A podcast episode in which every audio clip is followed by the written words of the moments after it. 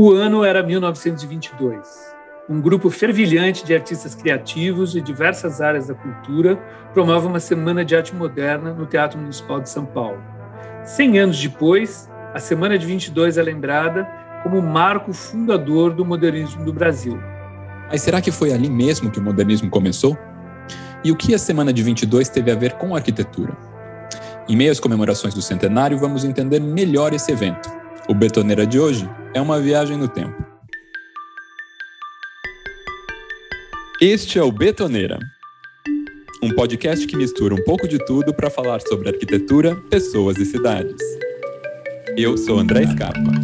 Eu sou Marcelo Barbosa e juntos conversamos com grandes convidados para saber mais sobre os assuntos da vida urbana. E aí, bora? O episódio que você vai ouvir agora conta com o patrocínio da Sul Metais, revestimentos arquitetônicos. Nosso convidado é Guilherme Wisnik, professor, crítico e curador. Arquiteto e doutor pela FAUSP, onde também é professor, Wisnik é especialista em História da Arquitetura Moderna Brasileira.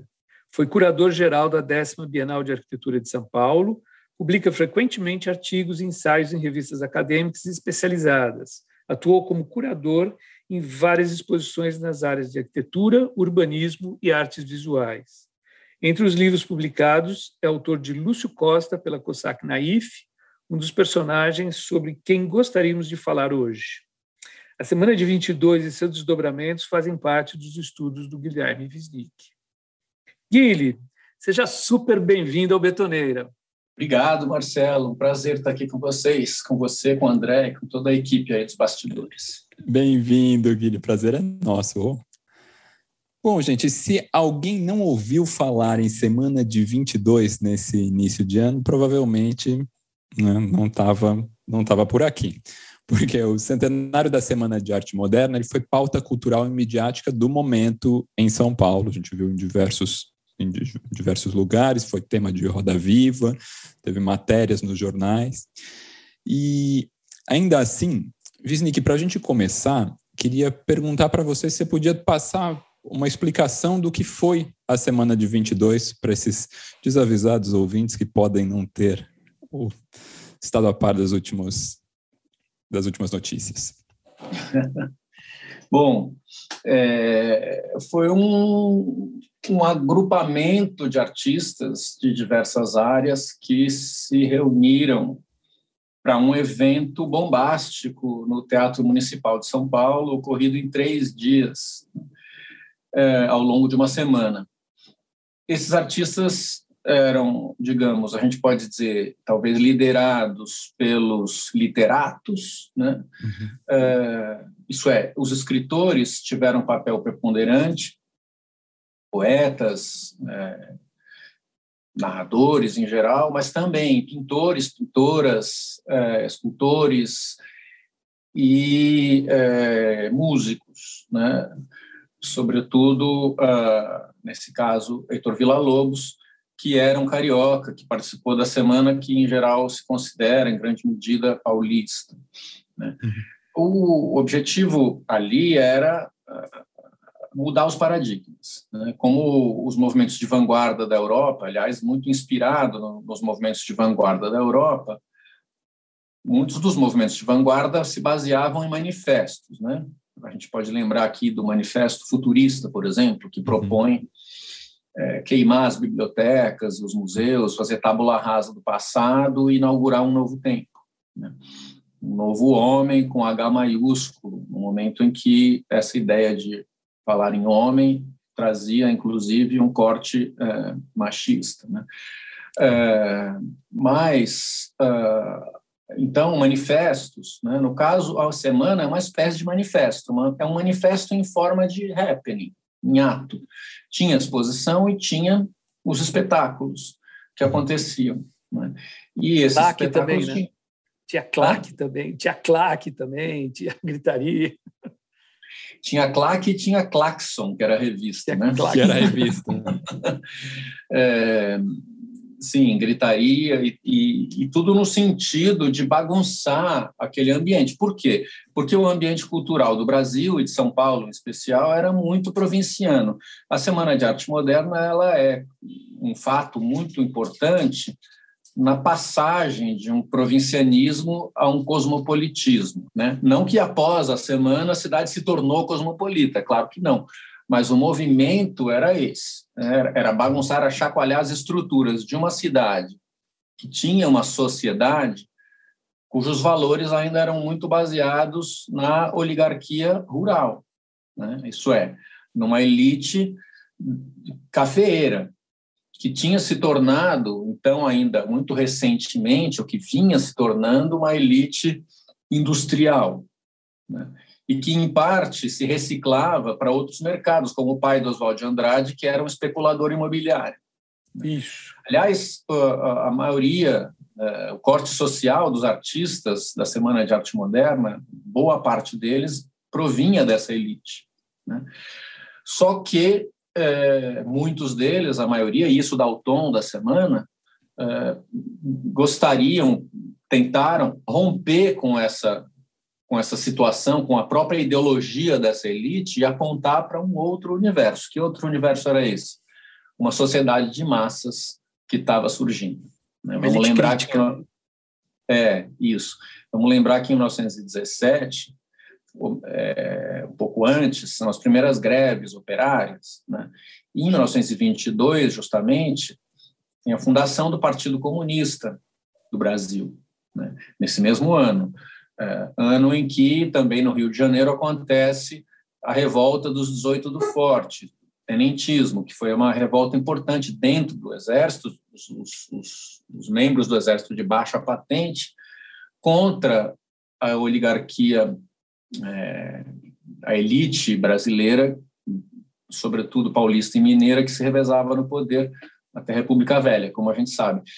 Até Getúlio, semana de 22 anterior a Getúlio. Anterior a Getúlio. Estávamos em plena República Velha, portanto, em plena política do café com leite. É, Pode-se dizer que aquele pacto das, das oligarquias é o mesmo que, que ainda sustenta o nosso PMDBismo atual, ou tal do centrão ou do arenão. Né?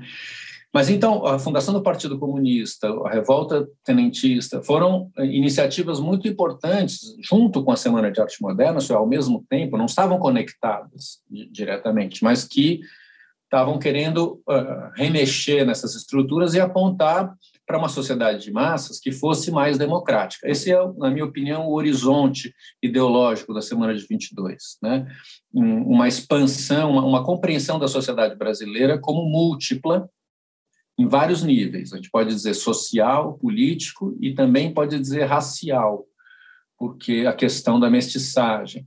Vamos lembrar que até aquela época o que vigorava em grande medida era a teoria das raças tristes, né? A teoria de fundo positivista que achava que a mestiçagem era a degeneração de um povo. Quer dizer, era um projeto de embranquecimento. O Brasil, é, desde a missão francesa, no século XIX, né, quando vem a corte portuguesa para o Rio e traz a missão francesa, tem um, um longo período do século XIX que é uma procura de é, copiar a Europa. Né? Uhum. Civilizar os trópicos como se aqui fosse uma Paris dos trópicos, o Rio no caso. A gente queria imitar os paradigmas e, portanto, renegar as nossas origens. Os nossos povos que constituem, que constituíam desde aquele momento o Brasil. A Semana de Arte Moderna é absolutamente contrária a isso. Agora, é claro, alguém pode dizer, dentro da semana tinha os artistas integralistas, Cassiano Ricardo, Menotti Del Pica, também tinha. Del Pica. É, é, tinha uma, uma, uma, certa pluralidade de vozes, mas o que predomina, e aí a antropofagia de Oswald de Andrade, né, criada seis anos depois, em 1928, se tornou, acho que, a voz mais clara dessa ideia. Né? Mas a gente pode desenvolver ao longo da conversa. Legal, legal, legal. É, é, e assim, esse centenário está sendo assim extremamente amplamente divulgado, como o, o, André falou, apareceu, teve um Roda Viva, onde o Rui Castro teve uma, uma, uma, uma fala bem polêmica, teve é, vários, todos os museus tiveram exposições, tiveram artigos, ensaios. É, por que 100 anos depois é, a Semana de 22 desperta ainda tanto interesse? Bom, é, é, um momento inaugural. Tem muita gente que diz que a Semana de 22 é uma espécie de mito de origem do Brasil moderno, né? Pode ser, de certa forma, porque quando você fala em mito de origem, você já está um pouco denunciando uma espécie de construção ideológica. Né? Mas, uh, mas tudo é construção, historicamente falando. Né? Então, se a gente hoje nota a importância que isso tem, isso tem a ver com essa, com uma certa mitificação ou mitologização, se a gente quiser dizer. O fato é que é, se formos construir as visões sobre 22 ao longo desses 100 anos, elas foram muito variadas. É, eu não sei se é o caso da gente fazer essa história agora aqui, assim, pormenorizada, acho que não, mas dizer que, é, muito rapidamente, que, que num primeiro momento, né, em 42, quando o Mário de Andrade faz uma famosa conferência sobre a semana, ele, ele faz uma grande autocrítica. Naquele momento, em 42, 20 anos depois da semana, ele, ele em certa medida, ele diz que que foi um movimento de elite, que foi muito circunstancial, que não teve tanta importância assim. Isso era o Mário falando. É, mas depois é, passou-se por momentos muito diversos. Em 72, 50 anos depois da semana, vivíamos a ditadura militar. Né? E as comemorações que foram feitas naquele momento justamente pendiam mais para o lado de quem? Menotti Del Pique, Cassiano Ricardo, isso é, os caras de direita. Né? Caras de direita. Do... E, e, e, a semana, então, passava a ser vista um pouco por esse excesso de nacionalismo, desenvolvimentismo, uhum. que, que também é muito parcial. Agora, o, o que acontece é que é, isso quem tem o, é, Rafael Cardoso, professor da ESD do Rio de Janeiro, explicou isso bem num, num podcast do, do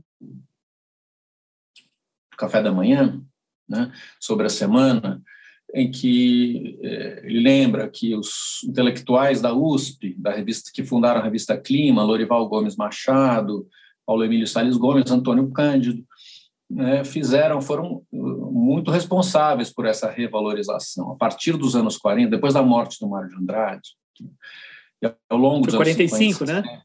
Isso, 45. ele morre em 45, a partir daí, e muito ao longo dos anos 50, constrói-se uma nova interpretação de 22 como tendo ali as sementes da base de uma cultura brasileira moderna, muito baseada no Mário de Andrade, que é uh, seminal para um pensamento das humanas da USP. Né? A visão de folclore, a tentativa de pensar a cultura moderna brasileira a partir da cultura popular, um pouco como, no nosso caso aqui na arquitetura, faz ali na Bobardi, né? Uhum. Quer dizer, pensar que não há uma separação tão rígida entre cultura erudita e cultura popular, que, que uma se dobra na outra e que a riqueza da cultura do país é essa interpenetração. Né? O Mário fez isso, né? empenhou a, a vida dele em, em, em criar uma cultura erudita que espelhasse a vivacidade da cultura popular brasileira. E, de certa maneira, essa visão que alguns intelectuais importantes da USP, Paulo Emílio, Lorival, Antônio Cândido, são a nata, né, do creme de la creme da nossa inteligência. É, foi muito bem sucedida essa, essa visão. Agora, não é só isso, né? É, recentemente, você citou aí o, o, o Rui Castro, meu pai, que é o professor José Miguel Wisnik, da literatura da USP, né, é também músico, ele escreveu na Ilustríssima um texto rebatendo, entre outras coisas, rebatendo essa opinião bairrista do Rui Castro, e lembrando que, por exemplo, o grandes herdeiros dos artistas de 22 puxaram esse fio nos anos 60. Né? Sim, é, sim. Glauber Rocha, Zé Celso, Hélio Oiticica, Caetano Veloso, e antes deles, os poetas concretos, né? Augusto Haroldo, Haroldo de Campos. Haroldo de Campos, é. é. Augusto Haroldo de Campos, Décio Pinhatari, são devedores é, absolutos de Oswald de Andrade da antropofagia. Né? Então, de alguma maneira, aquilo que tinha ficado um pouco perdido, talvez, na cultura brasileira dos anos 20, é retomado nos anos 60 com muita força, numa, numa espécie de neo-vanguarda brasileira que reinterpreta aquilo e joga para frente. E, e, de alguma forma, isso está muito vivo até hoje. Né? Inclusive o Tom Jobim, inclusive o, o Vila Lobos com o Tom Jobim. Uhum. Bem lembrado, exatamente. Tom Jobim como que... uh, Tom Jobim, né? Ele mesmo dizia, ele nasce de Vila Lobos e Pixinguinha, né? E aí é exatamente essa, esse projeto do Mário, de certa forma, né? Cultura do erudito e do erudito, popular. É. E, e, é legal que o, o Vila ele, ele acaba impregnando também, e ele participa do, apesar de ser carioca, participa do, da semana, e, e, depois, lá na década de 60, também ele vai participar das trilhas dos filmes do Glauber Rocha, é, ele, ele, do Tojobim, toda essa história, ele está lá participando. E, eu, eu, eu, li o texto do seu pai, ele é maravilhoso. Foi muito legal, muito legal esse texto. Agora, ele falando, a semana de 22, ela tem esse caráter um pouco multidisciplinar, ela vai, é, ela fala, a gente tem as artes plásticas, a gente tem a literatura, a gente tem a música.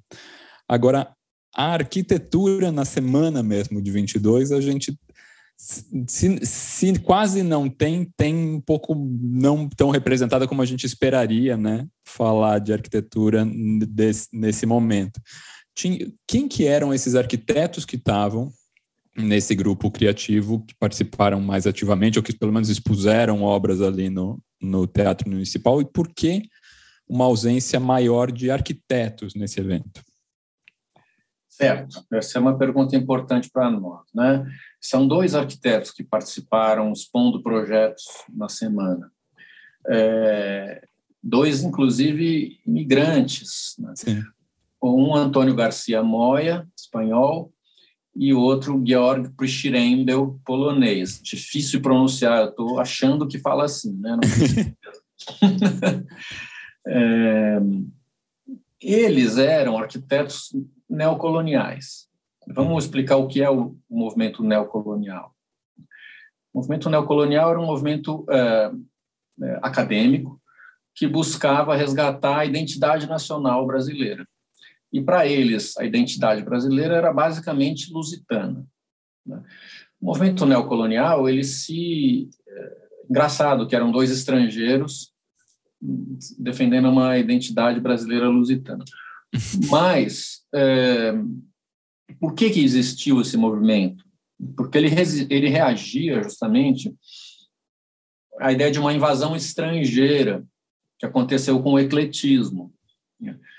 O que, que é o ecletismo? É um período no final do século XIX, início do século XX, em que vigoram uma série de estilos, são os neos, né? vários neos. Nesse sentido, o neocolonial é um ecletismo também. É, porque os neos são revivals de estilos passados, né? como o neo-barroco, o neo-renascentista, neo-florentino e por aí vai.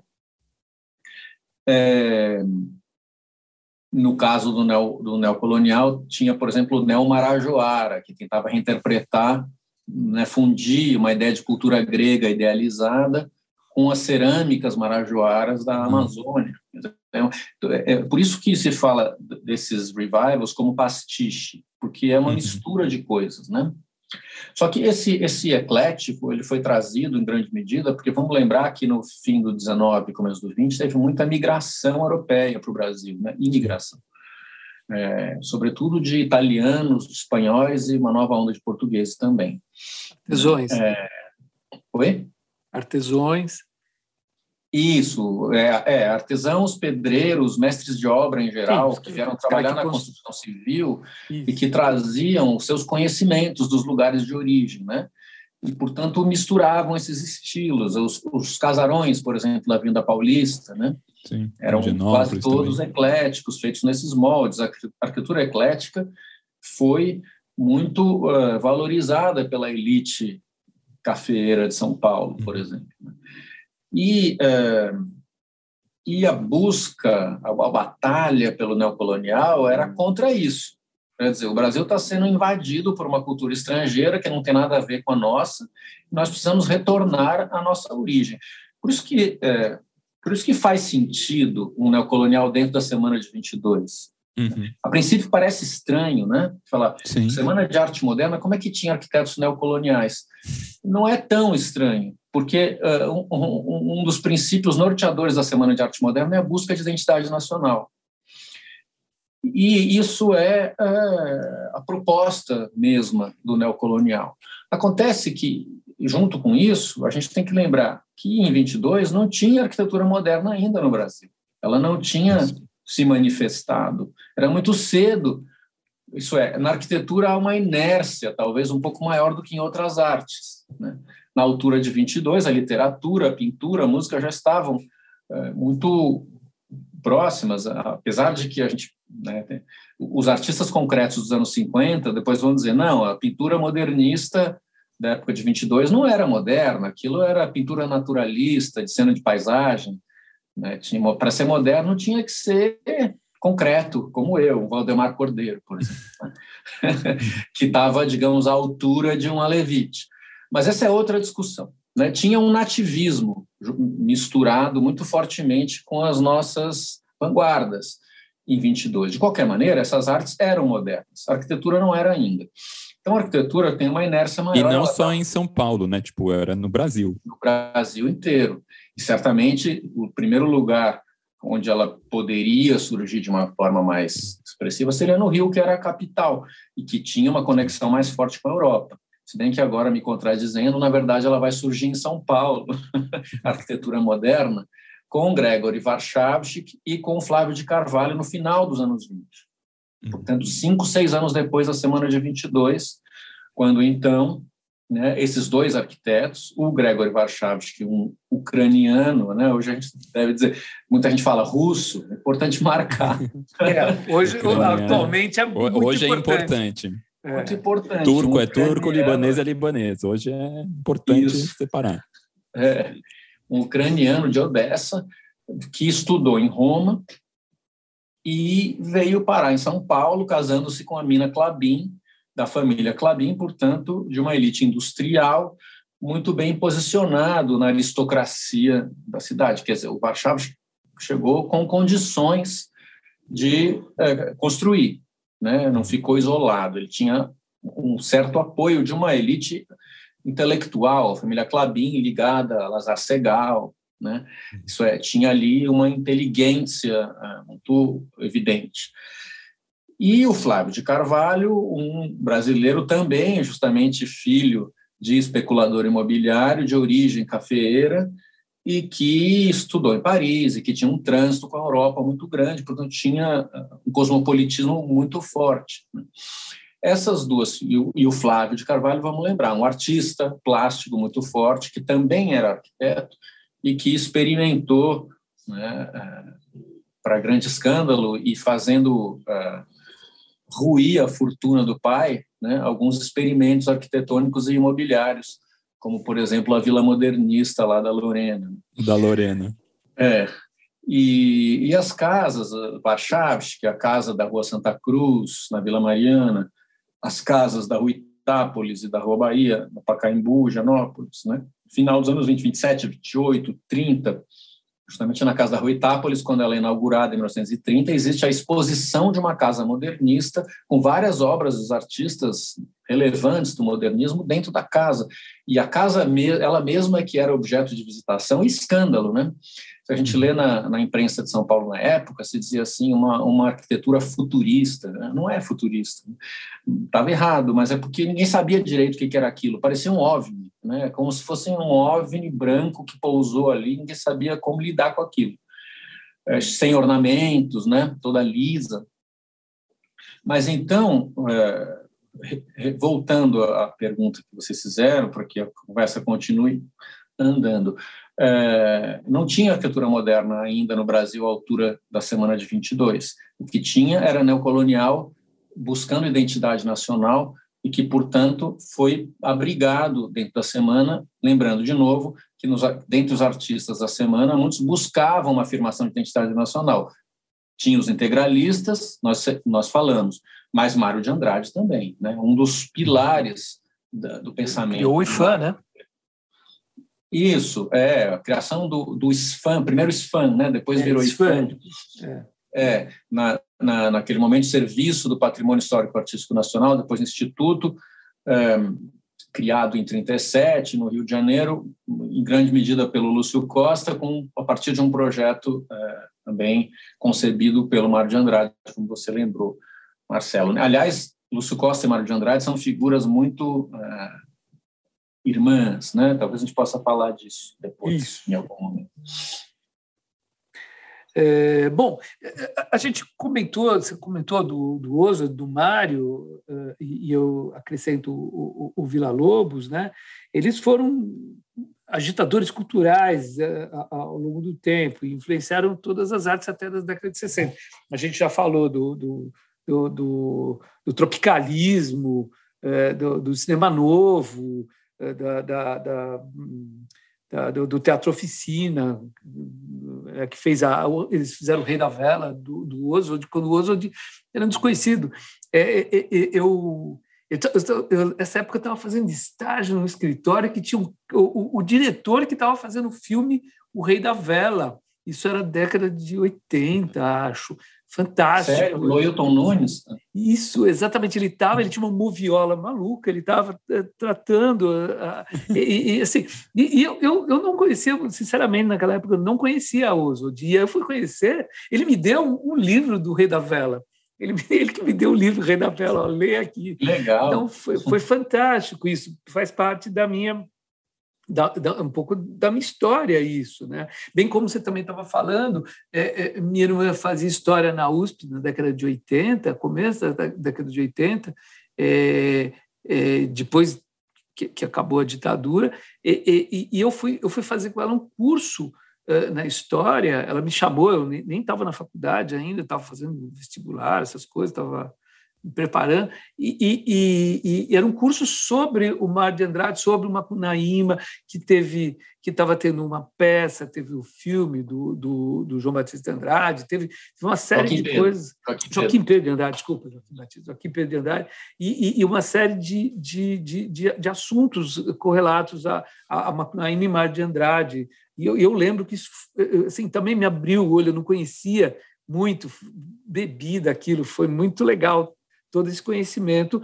É, é Antunes Filho montou Macunaíma, bem lembrados também. É, isso. Exatamente. Então, eles, eles, eles acabaram gestando de 20, tudo isso acabou explodindo na década de 60 e, é. e, e, posterior também, né? década de 70. Então, o, o Oswald e o Mário, eles eram vetores dessa cultura, né? Qual é a relação, efetivamente? Você estava falando, você estava falando do, do, Lúcio Costa em relação a qual, qual é a relação do Mário, do Oswald, de toda essa efervescência que eles se apresentam, eh, que começou na década de 20, chegou na década de 60, 70, 80, para arquitetura. Só falando de identidade nacional, né? Para o Mário, essa busca de identidade era muito importante. E ele vai fazer, ele lidera essas excursões, né, viagem de descoberta do Brasil, que, que vão os artistas modernistas para Minas, né? e é uma espécie de descoberta, é, entre aspas, né? O termo descoberta do Brasil já é problemático. Ali eles estavam descobrindo de novo, é problemático duas vezes. Mas, é, levando Blaise Sandras, né, quer dizer, fazendo eles mesmos uma descoberta, mas também conduzindo estrangeiros para essa descoberta. Mas por que, por que, que era, o que, que tinha para descobrir aquela altura? É, tinha, tinha que se descobrir um país quase agrário, com uma cultura popular é, desconhecida da elite, né? com uma natureza muito impressionante, pujante, que depois alimentaria toda a obra do Burle Marx, por exemplo, né? que também fazia essas expedições. É, e aí o Mário, primeiro viaja a Minas, mas, mas depois ele vai para a Amazônia, né? o turista aprendiz, essas viagens, essas expedições são fundamentais. E o Mário é essa figura que, que, que se lança em descobrir esse, esses camadas de Brasil oculto e nunca sai do Brasil. É, Louco isso, né?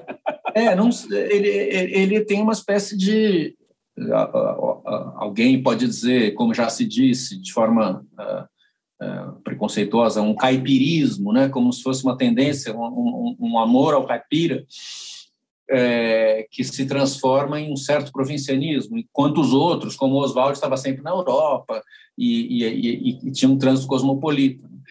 Então, mas para o Mário era essa tentativa de busca numa espécie de alma brasileira. Não é que a alma brasileira seja uma só e pura, são muitas, mas são essas camadas ocultas né, da nossa cultura miscigenada, que é o macunaíma. Portanto, uma, uma, uma revalorização muito forte do elemento indígena, né, do, do elemento africano, afro-brasileiro, dessas misturas como caldo cultural. E o Oswald de Andrade, por sua vez, tem muito mais esse olhar para fora. Né, não só isso espelha a própria vida dele, mas quer dizer, é, é, ele tem esse, esse ponto de vista que é deglutir o que vem de fora. Uma das frases mais legais do, e fortes do, do Manifesto Antropófago, eu acho, são duas, na minha opinião. Uma é a alegria é a prova dos nove. Né? E a outra e a outra é só me interessa o que não é meu. Vejam, é muito diferente do Mário. É, só me interessa o que não é meu, não estou afim de ficar buscando essa identidade aqui. Eu quero pegar o que vem de fora, só que eu vou devorar aquilo com o meu ponto de vista próprio. Né? E vou devolver, porque você comeu a, a questão canibal, né? o bispo Sardinha, que foi devorado pelos indígenas uh, antropófagos, a tribo Caetés, em, em Alagoas, né? Uh, que é o ano zero da antropofagia, né? a inauguração do Brasil para a antropofagia, é, essa antropofagia não significa comer o outro só porque você tem fome. Você come o outro para deglutir o poder dele. Ganhar incorporar aquilo dele. em você e fortalecer você. Então, uhum. esse ponto de vista da antropofagia que é, que é importante. Então, eu, eu diria né, que, que, nesse sentido, uh, essa premissa foi fundamental para a nossa arquitetura moderna. Quer dizer, o Lúcio Costa fez isso, o Niemeyer fez isso. Né? Pegou o Corbusier e, e deglutiu. Engoliu. Engoliu. comeu, comeu Le Corbusier. Processou, processou e lançou para frente. Né?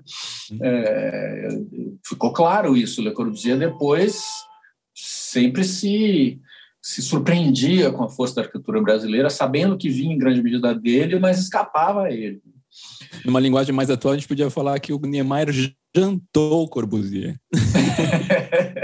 essa linguagem vale, ela, ela, ela vale. Não sei se, se essa gíria tem, eu não sei se essa gíria tem alguma origem na antropofagia, né?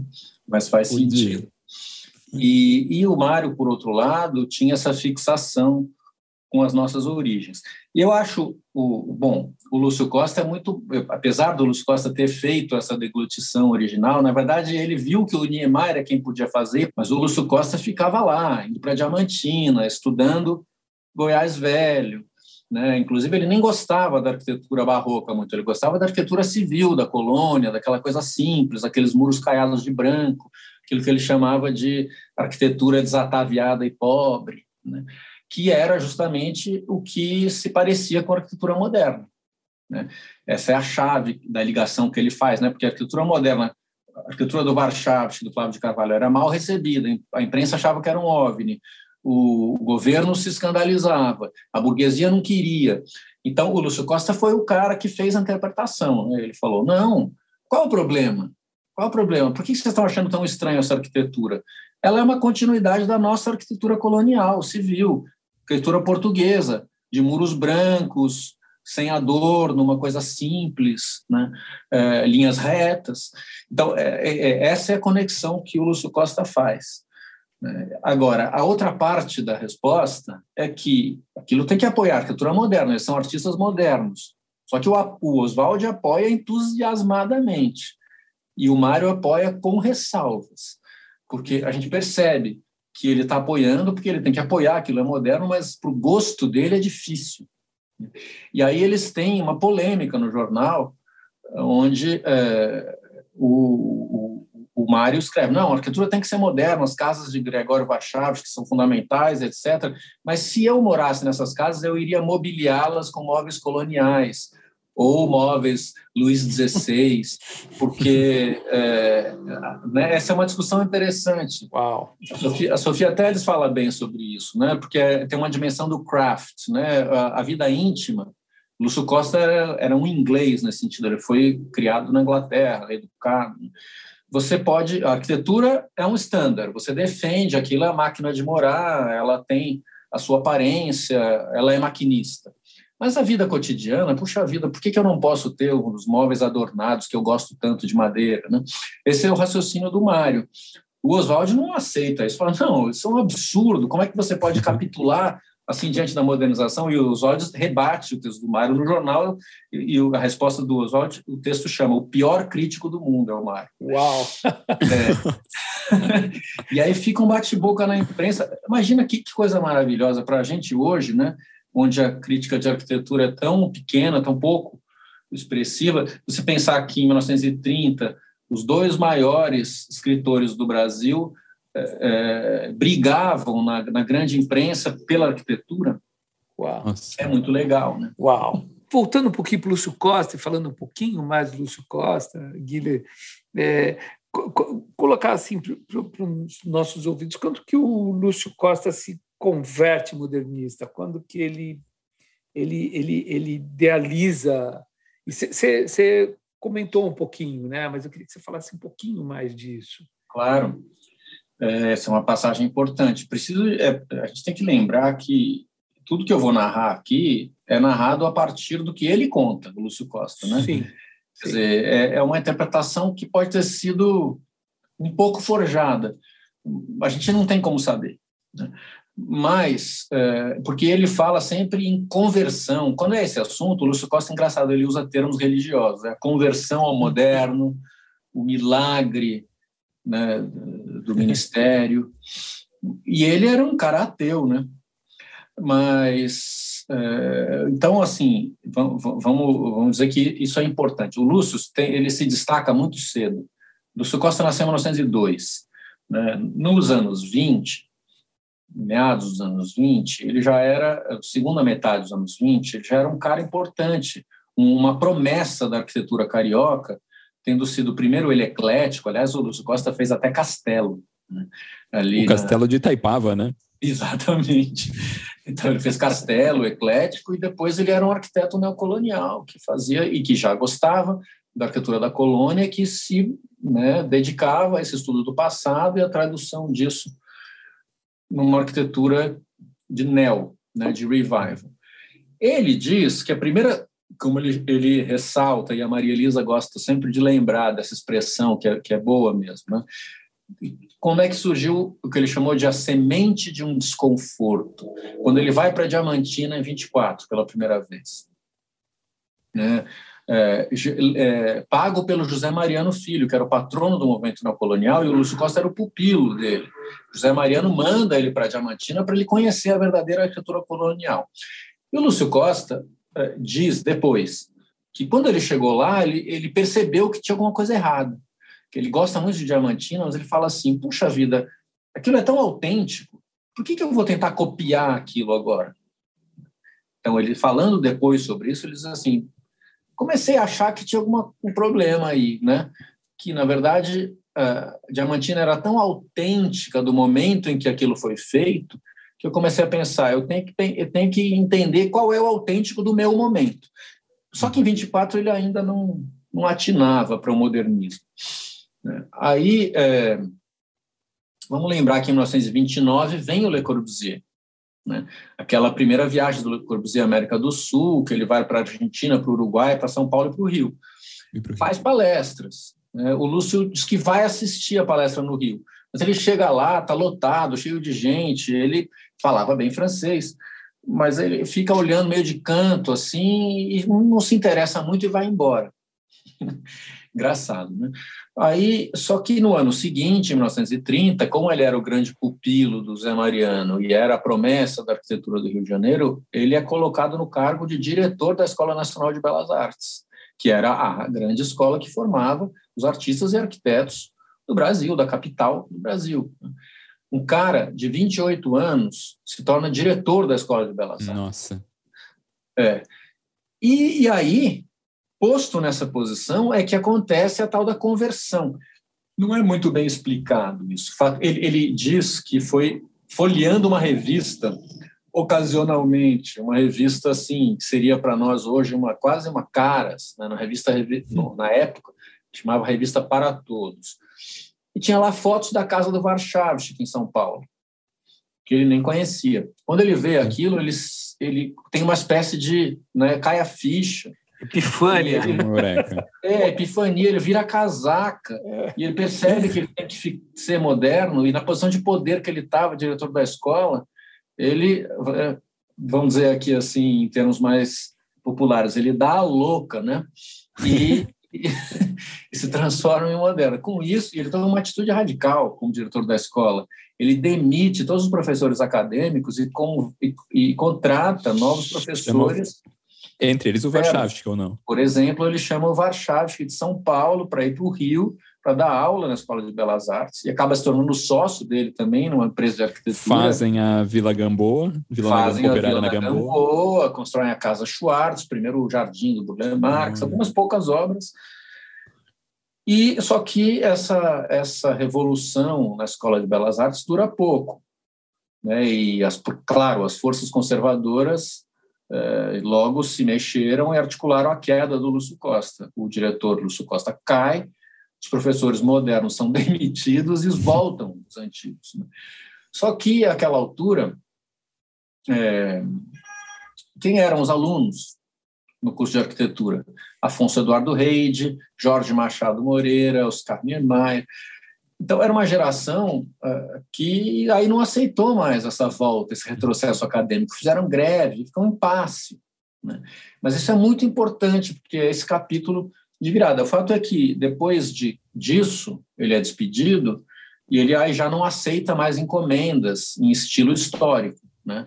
porque as encomendas que ele tinha como arquiteto eram neocoloniais ou ecléticas. Ele já não aceita mais. Resultado, ele não tem mais trabalho.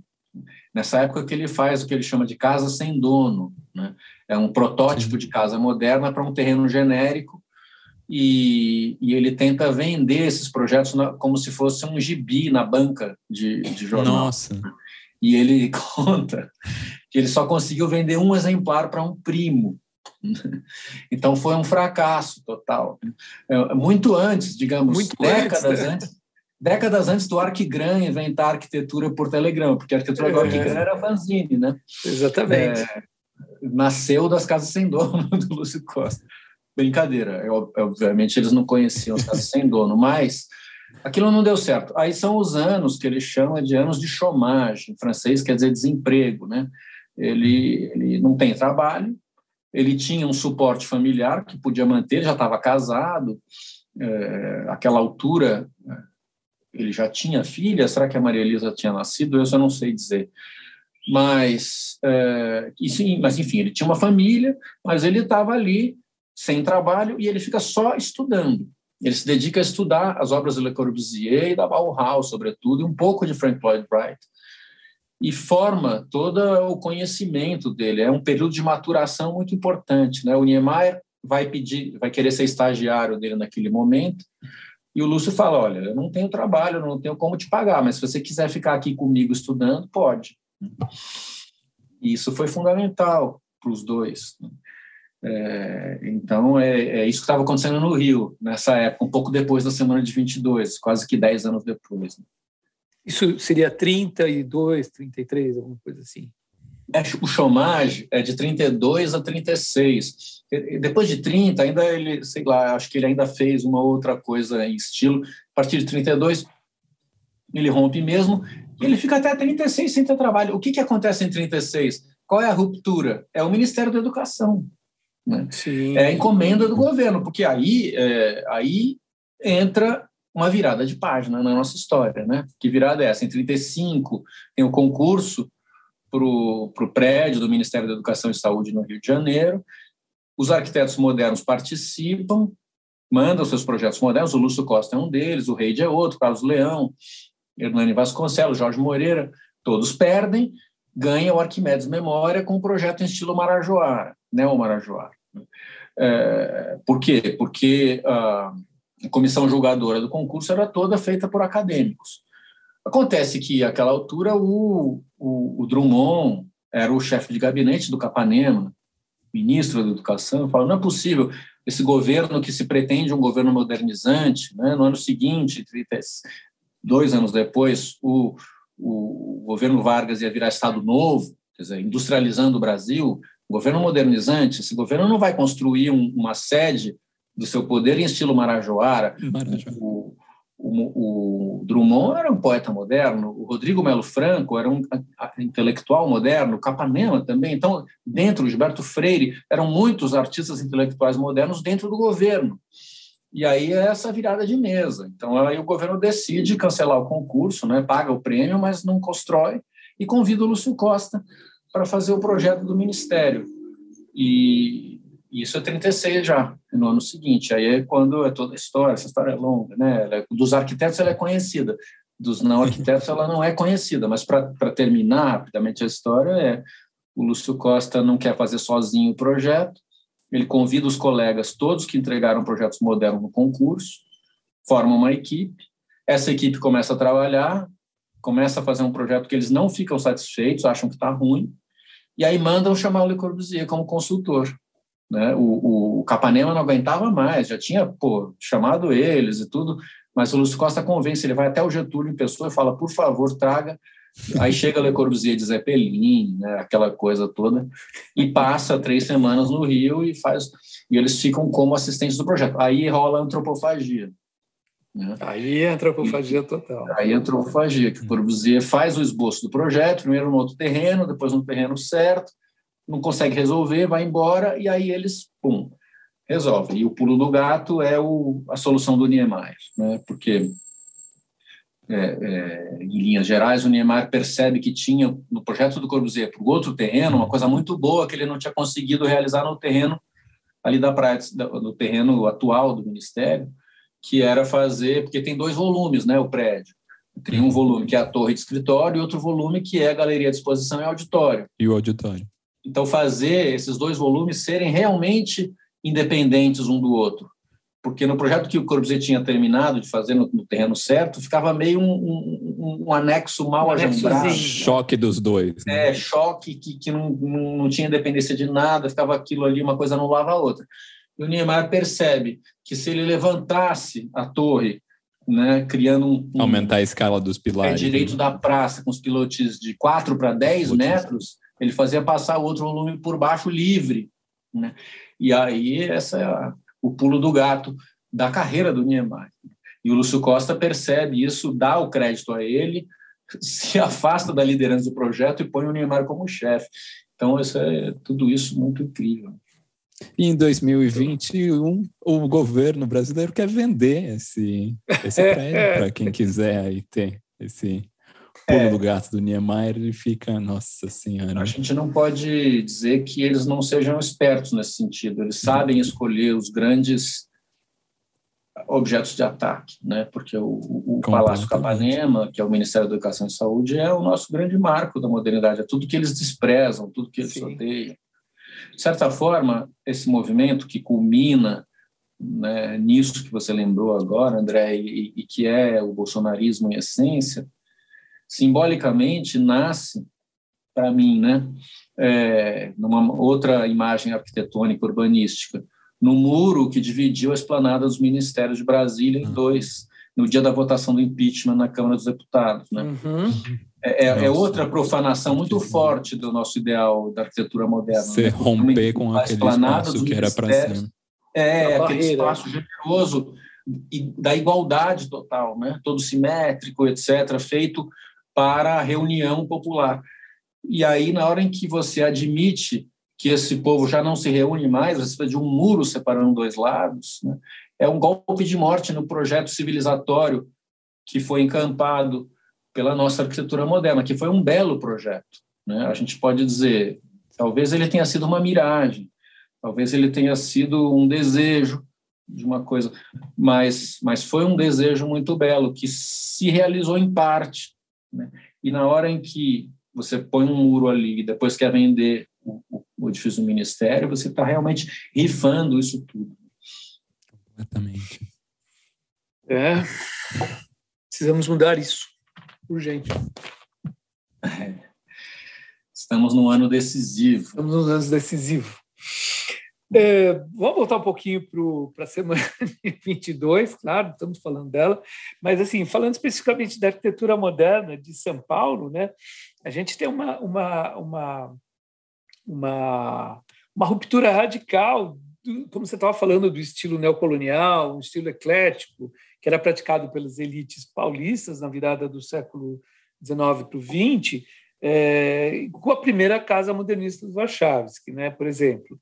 É, como é que a burguesia industrial cafeeira ela reagiu à, à, arquitetura moderna das décadas de 20 e 30 aqui em São Paulo? O, o que essa reação diz sobre a importância da arquitetura na organização da sociedade, do que virá depois a partir disso, né? Tá. Reagiu muito mal, né? tirando esses casos pontuais dessa elite que era uma inteligência, como os Clabinhos, Segal e alguns poucos, né? é, não havia a menor compreensão desse tipo de coisa. E, e, aí São Paulo foi pioneiro nesse sentido, no fim dos anos 20, mas depois o Rio de Janeiro ultrapassou de braçada, né? porque Braçada. depois de 36, com a construção do Ministério, é o governo que adota o modernismo como seu estilo. Uhum. Então, aí já tem é, o governo avalizando, e aí a burguesia vai atrás. Né? Na hora que o governo avaliza, a burguesia. Daí. Então, o Rio já começa a construir muito prédio moderno, Belo Horizonte se adianta, porque Juscelino era um governante muito antenado, e aí faz Pampulha em 1940 para inaugurar em 42, 43. Né? E, então, outras cidades que não São Paulo passam na frente, de certa forma. E isso a gente vai ver até os depoimentos do Artigas nos anos 60, falar o quanto era difícil para os arquitetos de São Paulo terem que lidar com um mercado imobiliário tão nossa tão burro, né? Quer dizer, é, é, eles tinham que ficar ali é, penando, né? É muito difícil alguém querer fazer obras assim, é, mas ah, não foi nos anos 60, né? acho que é nos anos 50 que o Artigas fala isso. Porque nos anos 50 tem uma mudança importante, né? é, que é o momento em que, de fato, que falei, em 22 São Paulo não virou cosmopolita só porque ela fez a Semana de Arte Moderna. Mas nos anos 50 é a grande pós transição pós-guerra para o cosmopolitismo de São Paulo, porque é o momento em que é, a pujança econômica de São Paulo finalmente começa a se traduzir em pensamento é, civilizatório, de certa forma. Né? Eu não estou dizendo com isso que São Paulo tenha deixado de ter grandes mazelas e injustiças. Não, claro que não é isso, Sim. mas do fim dos anos 40 para os anos 50, São Paulo criou a Bienal de São Paulo, o MAN, o MASP, né? Quer dizer, é, é, um salto absurdo, né? E, e, e, vamos lembrar que a Bienal de São Paulo não é qualquer coisa, é a segunda Bienal do mundo, só tinha Veneza uhum. antes. Então, ela coloca São Paulo numa rota de circulação cultural internacional, né? No MASP, o, o, o Chateaubriand fala para o Bardi, faz a sua lista aí, compra as obras que você quiser. Né? E ele constrói um acervo absurdo, né, que a gente tem sim, até hoje no máximo, uma maravilha. Então, é, nesse período, início dos anos 50, São Paulo se torna um grande centro. Né? É um uhum. pouco contra isso que reage o Rui Castro, né? quando fala. Existe, né? o, o Greg, Gregório do Vivier, falou muito bem desse uhum. assunto né? na betoneira passado, né? vocês puxaram, porque tem um problema, né, do Rio, o Rio perdeu a condição de capital e sofreu uma decadência econômica.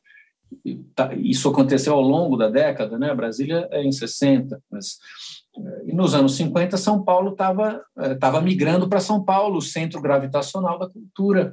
Embora a gente possa dizer é, é, no Rio, a bossa nova é carioca, dessa época, maravilha. Na verdade, nos anos 50 são esses dois centros. Só que São Paulo está se tornando, então, cosmopolita. Então, a sua pergunta era, lá nos anos 20, aquilo foi muito mal recebido. Mas depois, né, é, e aí é o, o tema do, do, livro do Raul Justilores, né, de São uhum. Paulo nas alturas. Tem um mercado imobiliário de São Paulo ilustrado, de certa forma, nos anos 50. Né? São muitos prédios, a arquitetura é um valor cultural. Né? Hoje em dia isso está restrito a poucos bairros, e Higienópolis é o mais representativo disso mas se reconhecia um valor na arquitetura. E isso é um processo de amadurecimento que, que remonta à Semana de Arte Moderna. Agora, é, é, preciso dizer uma outra coisa em relação a esse assunto. A gente falou, em 22 só tinha dois arquitetos e eram neocoloniais. Então, a arquitetura estava mal representada na Semana de Arte Moderna como vanguarda. Acontece que, logo depois, digamos, na década seguinte, como a gente estava falando aqui, constrói o Ministério da Educação, depois constrói a Pampulha, teve o Pavilhão do Brasil na, na Feira de Nova York em 39, aí tem o Edifício Esther em São Paulo, tem o Álvaro Vital Brasil fazendo coisas, tem os irmãos Roberto, quer dizer, é um florescimento muito rápido hum. e que faz com que é, a arquitetura brasileira, depois da exposição Brasil Builds no MoMA em 43, exploda. Sucesso mundial, capa das principais revistas de arquitetura do mundo, e etc. Então, Mário Pedrosa, nos anos 50, fala isso, né, que se a arquitetura em 22 era minoritária, agora, no início dos anos 50, quando ele está falando, é a arquitetura que puxa a fila. Arquitetura moderna, dentre as artes modernas brasileiras, qual é a mais importante? A arquitetura. As outras vêm a reboque. E olha que quem está falando isso é o Mário Pedrosa, Mário Pedrosa. que é o de artes plásticas, também de arquitetura, mas o maior de artes plásticas. Mas por que, que ele fala isso? por, por, vários motivos, mas dois principalmente. Né? Um, o sucesso internacional da arquitetura brasileira, em conteste naquela altura. E a arquitetura brasileira, ninguém duvida que é moderna, totalmente moderna. Né? Tem características locais, muito bem, mas é moderna. E qual é a outra razão? Né? É que o Pedrosa, a essa altura, estava muito empenhado na tal da batalha pela abstração, né? né, querendo arte abstrata, que resultou no concretismo, portanto, contra o figurativismo do Portinari, da Tarsila, que, segundo ele, eram resíduos pré-modernos. E para ajudar nessa batalha pela abstração, a arquitetura era fundamental, porque a arquitetura era, uh, moderna brasileira, uma, uma herdeira das, das vertentes construtivas das vanguardas. Né? Então, assim, é, em pouco tempo, a arquitetura é, ganha um papel de protagonismo que é fundamental, a gente não pode esquecer. E, de certa forma, a entrada das vanguardas abstratas nas artes plásticas tem muito a ver com esse sucesso da nossa arquitetura. Quando chega em, em Brasília, é, o Max Benz, né, professor alemão, semiólogo da escola de Ulm, ultrarracionalista, vem visitar Brasília, é levado a Brasília pelo João Cabral de Melo Neto, poeta, grande entusiasta do racionalismo. E o Max Benz escreve um, um texto, que depois virou um pequeno livro, publicado pela Kozak Naif muito tempo depois, é, chamado Inteligência Brasileira. Nesse, nesse texto, o que, que diz o Max Benz? É, ele, encantado com Brasília, ele fala: o Brasil é o grande herdeiro do iluminismo ocidental. Isso é, to, todas as esperanças do, do, do, cartesianismo e do racionalismo estão depositadas nas costas do Brasil. Olha isso. Imaginem que algum dia foi possível alguém pensar isso, né? Mas é, é porque naquele momento, de fato, Brasília era uma floração convergiu todas as forças, né? Para onde convergia é. o, o, o projeto luminista. Né? E hoje estamos nessa, né? Exatamente, hoje estamos é. na, no polo oposto. Ai, ai, ai. Guilherme, o, o, esforço dos modernistas de 22 é, foi muito sentido da construção do que seria esse país Brasil. Né? A modernização seria a criação da identidade nacional? Então, é, Veja, para um europeu, isso é um escândalo, né? porque as vanguardas modernas europeias elas são uma ruptura radical com qualquer ideia de identidade nacional. Sim, é o sujeito universal. Né? Sujeito universal, tábula é. rasa. Por isso. quê? Vamos lembrar por quê, porque não é por acaso. A, a, a irrupção das vanguardas, ela é, em grande medida, pós-Primeira Guerra Mundial. Né? É, apesar de que o futurismo começa antes e tal, mas é, se pensar, é, é uma, ela é uma reação à Primeira Guerra Mundial. E o que é a Primeira Guerra Mundial como fenômeno histórico? Uma guerra entre nacionalismos. Né? Isso é, é uma tragédia humana baseada em nacionalismos, na ideia de que uma raça é melhor que a outra, um projeto né, é, nacional baseado naquele povo, naquela língua, no seu poderio militar que reflete essa superioridade. Então, as, as vanguardas, elas são reações absolutas, é um projeto ecumênico. Isso é, isso é, é a parte mais linda da arte moderna, eu acho, né?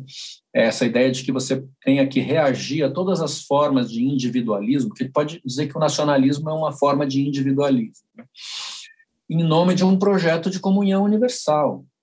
Né? Vamos criar aqui um léxico, né, onde todos possam falar sem, sem barreiras, né? Para o Mondrian, de certa forma, linhas pretas com retângulos coloridos é uma espécie de alfabeto. Né? Você não precisa saber é, holandês, qualquer um vai entender aquilo, porque é uma língua universal. Né? Então, é, é, a tentativa, as vanguardas, de criar esse, esse grande possibilidade de, de encontro é, transnacional e transhistórico, porque também recusa a ideia de um passado, etc. É, agora, essa, esse pensamento chega no Brasil no momento em que o Brasil está precisando encontrar uma identidade nacional. Não é só o Brasil, os países da América do Sul como um todo. Por quê? Porque eram países ex-coloniais, né? É, não fazia muito tempo que esses países, como o Brasil, tinham se tornado independentes. Fazia menos tempo ainda que eles tinham abolido a escravidão. Então, é, tinha um problema, se modernizar era também se encontrar. Né? O Paulo Emílio Salles Gomes, que, que nós citamos aqui, do grupo da revista Clima, faz uma definição da modernização brasileira que é muito boa, que diz assim, é, o processo de modernização no Brasil é uma dialética rarefeita entre o não ser e o ser outro. Por quê? Porque parece que se o Brasil se moderniza, ele deixa de ser Brasil. Mas se o Brasil se conserva como Brasil, ele não se moderniza. E aí como é que faz? Né? O, todo o projeto dos artistas de 22 é se modernizar sendo Brasil. Né? É tentar romper esse problema. Né? Como é que é possível incorporar as questões fundamentais que vêm da Europa e não renegar o que é nosso. Isso é não ter vergonha, não dizer que somos raças tristes, ao contrário, somos canibais. E afirmamos isso, um pouco como depois o Glauber vai fazer no, no Cinema Novo, que é a estética da fome, né? transformar a pobreza em força. É, isso é oswaldiano, totalmente, é antropofágico. É, então, é, você tem que se modernizar, mas você não pode renegar o que você é. Né? Isso para um europeu é incompreensível, para um europeu moderno, porque ser moderno, ser de vanguarda, era alcançar essa comunhão universal. Né? Não tem identidade nenhuma. Então, esse é um paradoxo da modernização dos países de terceiro mundo, quase todos. Né? Mas é a nossa singularidade. Né? Então, não é à toa que, que quando é, né, o, o Gideon escrevia aquele, aquele manifesto junto com o CERT de uma nova monumentalidade, 43, uhum. por quê? Porque eles já estavam reconhecendo que a arquitetura moderna europeia era muito monótona, né? um pouco aborrecida. Ela você mais uma caixa branca, ninguém aguenta mais, né? Você faz um conjunto habitacional, ninguém sabe qual é o seu prédio, as pessoas ficam ali, não tem o sentido de apropriação de, de identidade com aquilo e tal. É, é, um projeto da abstração levado ao limite que tem um grau de esterilidade muito grande. Né? É um pouco como dizia o Malevich, né? quando pinta o quadrado preto sobre o fundo branco. Ele fala: Eu levei a arte para o deserto. Esse deserto não é fácil viver nesse deserto moderno. Né? E, e, a nossa arquitetura, como ela era moderna, mas ela também buscava a identidade, ela adoça essa, essa esterilidade ou essa frieza germânica, em grande medida, centro-europeia, com elementos da nossa cultura. E aí entra né, o azulejo português, entra o cobogó, entra a treliça, o xarabi, entra a vegetação tropical do Burle Marx. E aí, isso, na hora que isso aparece para o mundo, todo mundo adora. Né? Brilha, né? É. As condições climáticas daqui também recebem muito bem, né? Favorecem todo esse tipo de, de, de diferença. Então, aparece a cultura brasileira, em grande medida, no início dos anos 40, como uma espécie de caminho para uma arquitetura moderna europeia que estava num, num, beco sem saída. O impasse. O, o, o impasse. É, o Gideon fala disso. Quem diria? Né? Tem um texto bonito que ele fala assim: é muito bom para o nosso mundo que agora ele esteja se descentralizando, né? que os novos influxos de modernização verdadeira venham do sul tropical e do círculo polar ártico. Está falando de Alvara Alto e de Niemeyer. Né? Isso é, os novos centros da produção arquitetônica não eram a, a, a, Europa, a Europa, Central. E, então, é um momento de renovação muito grande. Isso tem a ver com combinação é, entre uma certa característica local, que, que, na Finlândia também tem, e os princípios modernos. Olha que demais. E, Guilherme, você citou, né, agora a gente retornando até para a gente fechar nosso nossa caixa da semana de 22, desse episódio aqui. Mas você citou é, no, no comecinho do podcast da existência né, de, de, enxergar machismo e elitismo na, na semana de 22. E você enxerga outras, teria outras críticas para as posturas dos artistas envolvidos? E se essas críticas não são é, não digo anacrônicas, não sei, mas por visto que as questões como o feminismo, como como o racismo não se impunham naquela época.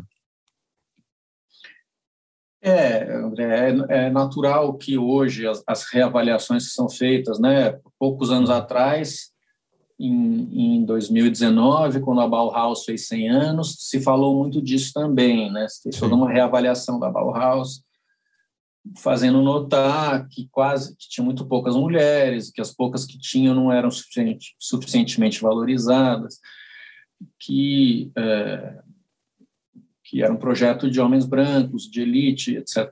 É, e, e, é verdade, a gente tem que saber é, fazer essas críticas a posteriori, mas também que elas não sejam anacrônicas, né? Tentar uhum. entendê-las à luz do que era a sociedade daquele momento, que era há 100 anos atrás, uma sociedade muito mais machista e muito mais é, racista e tudo isso. Né? Quer dizer, que, que não necessariamente são problemas inerentes àqueles movimentos em si, mas sim, eles talvez não tenham sido capazes de romper suficientemente com essas estruturas.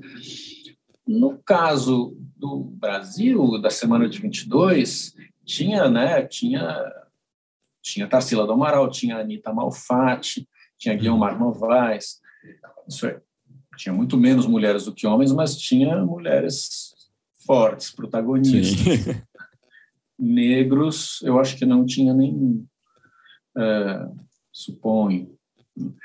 É, então, claro, isso espelha um momento ainda onde a cultura letrada do Brasil era essa. E, e olha, até hoje é assim, né, em grande medida. A gente está tentando romper com isso muito recentemente. Né?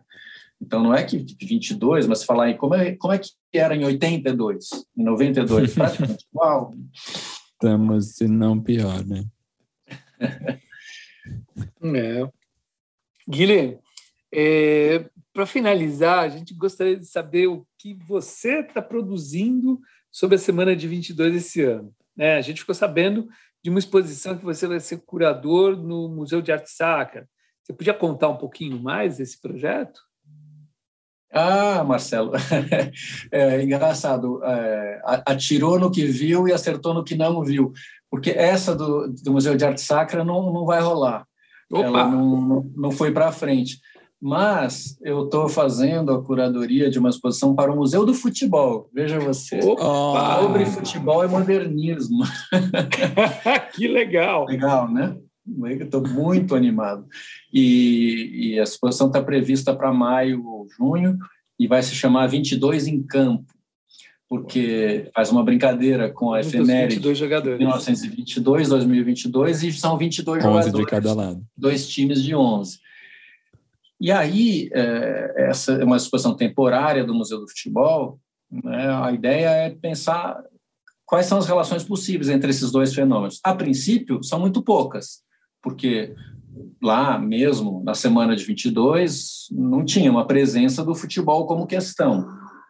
E o futebol, àquela altura, também não tinha uma conexão com arte. Então, tá, por que essa exposição?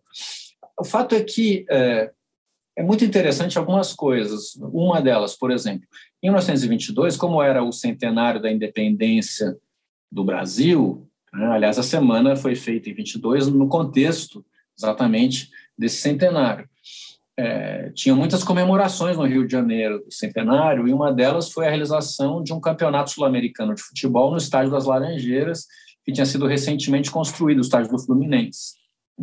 Na verdade, ele tinha sido construído em 1919 para o primeiro campeonato sul-americano realizado no Brasil, que o Brasil ganhou em 19.